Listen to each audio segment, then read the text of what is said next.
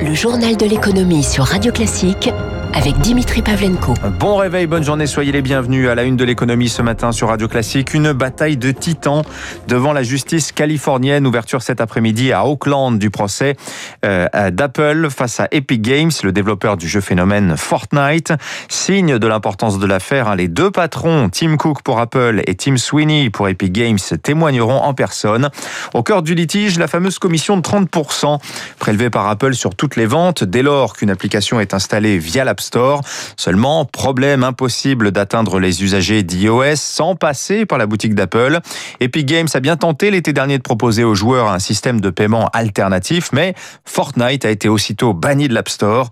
Preuve formelle, selon Epic Games, hein, du monopole d'Apple dans son écosystème. Eric Kioch. Pour figurer sur la boutique d'application Apple, l'App Store, chaque développeur doit en accepter les conditions. Aucune négociation possible. Marc Berberian, avocat spécialiste du numérique. L'environnement iOS est un environnement qui est fermé. Si on veut télécharger quelque chose sur son iPhone, on est obligé de passer par iOS. Puisqu'ils ont ce contrôle absolu sur leur écosystème, ils imposent une commission de 30%. Une commission trop élevée, juge Epic Games. Alors le studio a créé l'année dernière sa propre boutique, même produit, mais moins cher. Une déclaration de guerre à laquelle s'est joint un autre géant, Microsoft. Acculé, Apple baisse ses commissions début 2021, mais seulement pour les petits développeurs. Un premier pas insuffisant pour Laurent Michaud, économiste des jeux vidéo. Si Apple veut protéger son image, pour avoir un pouvoir d'attraction et gonfler le catalogue, eh ben, il faut concéder des avantages plus conséquents aux fournisseurs de contenu. Car pour Epic Games, moins de commissions signifie accélérer le développement de nouveaux jeux, des mises à jour, un argument qui fait mouche auprès de ces 250 millions de joueurs. Une meilleure rémunération permet une meilleure répartition des revenus et donc de mieux travailler sur les contenus pour mieux satisfaire les consommateurs. Ce procès sera scruté de près par les acteurs du web. Au-delà des jeux vidéo, les plateformes d'écoute musicale Spotify et Deezer ont également attaqué Apple pour position dominante. Voilà, à la suite de la plainte de Spotify il y a deux ans justement, les services de la commissaire européenne à la concurrence, Margrethe Vestager, ont émis vendredi un avis préliminaire ouvrant la voie à une remise en cause des règles de l'App Store. Quelle différence entre le procès californien et la procédure antitrust européenne? On va en reparler dans le Focus Echo juste après le journal. À la page tech également, Intel veut ouvrir une usine de semi-conducteurs en Europe, en l'occurrence des micropuces de 5, 3 et 2 nanomètres, des composants que ne savent pas fabriquer les acteurs européens, NXP, Infineon, encore ST Micro. Euh, pour la localisation du futur site, euh, Intel penche pour l'Allemagne à ce stade. Intel évoque un investissement de 20 milliards de dollars, mais demandera sûrement des aides publiques. Euh, Taïwan et la Corée du Sud financent généralement 40% des coûts d'installation des usines. Le patron d'Intel, d'ailleurs, Pat Gelsinger, estime que la pénurie actuelle de puces va durer encore deux ans.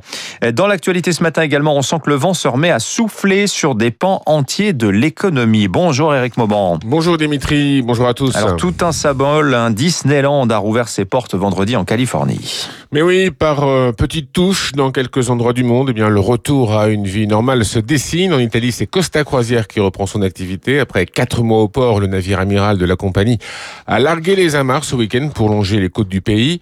Un voyage qui respecte bien sûr un strict protocole sanitaire, nombre de passagers limités, test Covid pour tout le monde et port du masque obligatoire. En Grèce, les bars et les terrasses sont à partir d'aujourd'hui accessibles au public. L'ouverture de la saison touristique a été fixée au 15 mai. À partir d'aujourd'hui, un simple test PCR suffit pour se rendre en Grèce, en Bulgarie, en Croatie, en Suède et en Bosnie-Herzégovine. Et puis en France aussi, le retour à la normale est entamé. Le 19 mai, les salles de cinéma vont rouvrir avec plein de nouveaux films. À Marseille, il est prévu un concert le 29 mai. Le public sera assis, mais il n'y aura pas de test Covid à l'entrée. Les restaurants vont pouvoir rouvrir à partir du 19 mai. Cependant, la vraie reprise est attendue à partir du 9 juin avec un couvre-feu repoussé à 23 heures. Rien pour l'instant sur les discothèques. Franck Louvrier, maire de la Baule, demande leur réouverture pour le 30 juin. Merci Eric Mauban. Dans l'aérien, les pilotes et personnels de cabine deviennent à leur tour prioritaires et sans limite d'âge à la vaccination à partir d'aujourd'hui, dès lors qu'ils se rendent dans un pays jugé à risque. Il s'agit de l'Inde, du Brésil, de l'Afrique du Sud, de l'Argentine ou du Chili.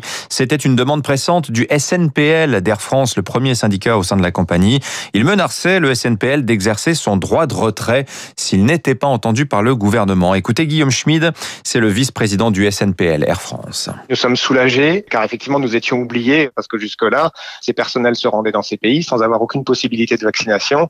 Et un pilote, un personnel navigant qui rentre d'une destination à risque, que ce soit de, de l'Inde ou du Brésil, rentre chez lui, euh, ne se voit imposer absolument aucune mesure, euh, contrairement aux passagers, oui, pour lesquels une quarantaine assez stricte était prévue euh, en revenant de ces zones-là, pour les pilotes et les personnels navigants en général, rien n'était prévu. Donc le vaccin, ça, ça, ça, tranquillise tout le monde et ça réduit considérablement les risques que les variants dangereux circulent dans notre pays. Voilà Guillaume Schmid, vice-président du SNPL d'Air France. En bref, une première depuis 1988, les stagiaires viennent d'être augmentés par décret en date du 1er mai.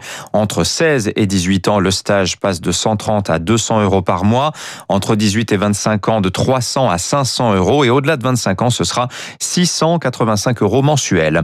L'exception française en zone euro avec 0,4% de croissance au premier trimestre. La France fait mieux que presque tous ses voisins.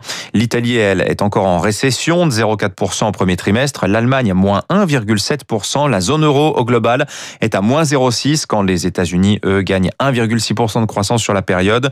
L'écart se creuse entre les deux rives de l'Atlantique.